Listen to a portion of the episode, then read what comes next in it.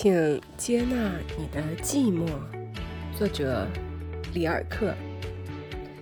艺术作品源于无穷的寂寞，批评难以企及其真谛。只有爱能够理解他们，把握他们，公正地对待他们。每当面对这样的探讨、评论或导言时，您要相信自己和自己的感觉。否则，您内在生命的自然成长就会慢慢的，在时间的推移中，把您引向不一样的认识之中。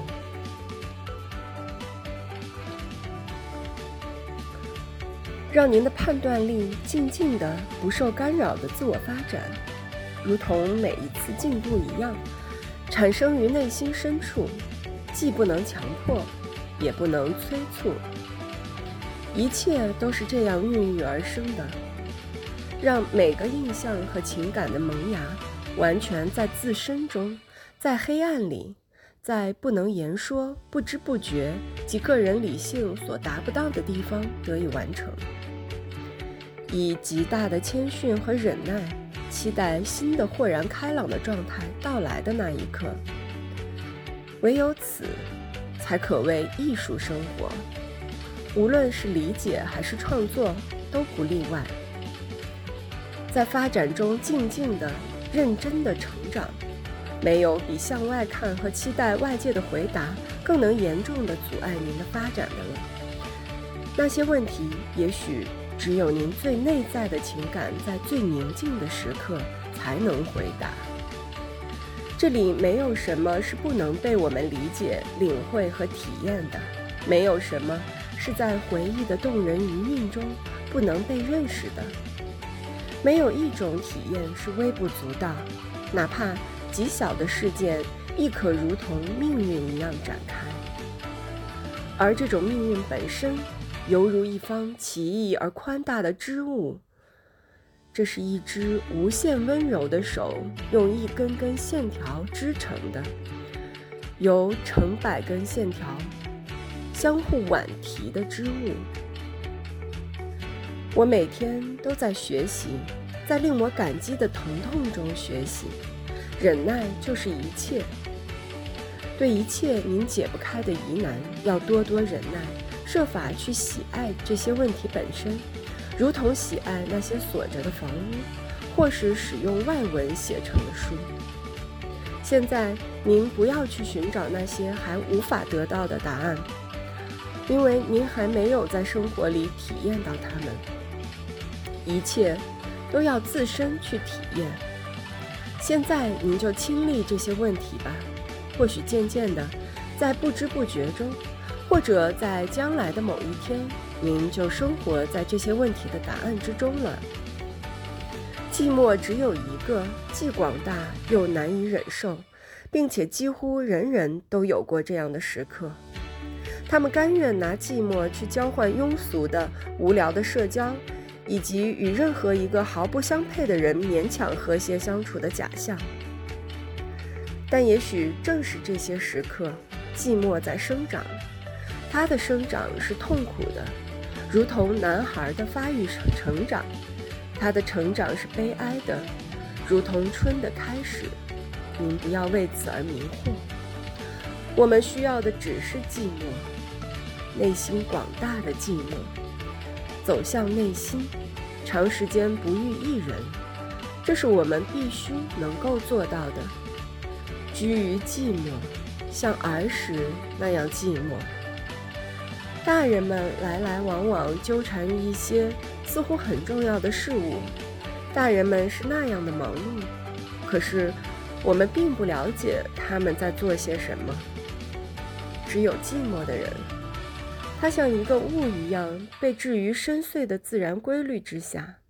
当他走向刚刚破晓的清晨，或是向外遥望那事件频发的夜晚，并感觉到那里发生了什么时，一切状态便会脱离他，像是脱离一个死者，纵使他正活在生命的历程之中。您只要留意生命中出现的事物，把它置于您所看到的周围一切之上。您最内在的事物值得您全心全意的去爱，您必须好好经营它，不要浪费太多时间和精力去解释您对人们的态度。如果您与人们之间没有共同之处，您就尝试着与物接近，他们不会遗弃您。还有夜，还有风。那吹过树林、掠过田野的风，在事物和动物中发生的一切，都是您可以分享的。还有儿童，他们同您儿时一样，有悲伤，有幸福。如果您想起自己的童年，您就又生活在那些寂寞的儿童中间了。大人们一无是处，他们的尊严毫无价值。在寂寞中，您不要因为自身渴望从中脱身而彷徨迷惑。也正是这个愿望，如果您平静且从容地像操弄一件工具似的运用它，它就有助于把您的寂寞扩展到广远的地方。我们所知甚少，但我们必须在艰难中坚持，这是永不背弃我们的自信。寂寞的生存是好。因为寂寞是艰难的，事情艰难，就使我们更有理由为之。我们必须尽量宽泛地承受我们的生存，一切，甚至闻所未闻的事物都是可能的。从根本上，这是我们被要求的唯一的勇气：勇敢地面对我们所能遇到的最稀奇、最惊奇、最无法解释的事物。许多人在这个意义上是怯懦的，这使生活受到极大损伤。人们称作奇象的那些体验，所谓幽灵世界、死，以及一切与我们相关联的事物，它们都被我们的日常防御排挤到生活之外，甚至我们能够感受他们的那些感官，都枯萎了。不要以为那个试图宽慰您的人无忧无虑地生活在那些对您或许有裨益的简单而平静的几句话里。他的生活中必定有许多艰辛和悲伤，远不如您过得好。不然，他绝不可能找到那几句话。希望您内心有充分的忍耐去承受，有充分单纯的心去相信。您会越来越信任艰难的事情和您在众人中间感到的寂寞。此外，您要让生活顺其自然。请您相信我，无论如何，生活是合理的。艺术也只是一种生活方式。无论我们选择怎样的生活方式，都会不知不觉地为之做准备。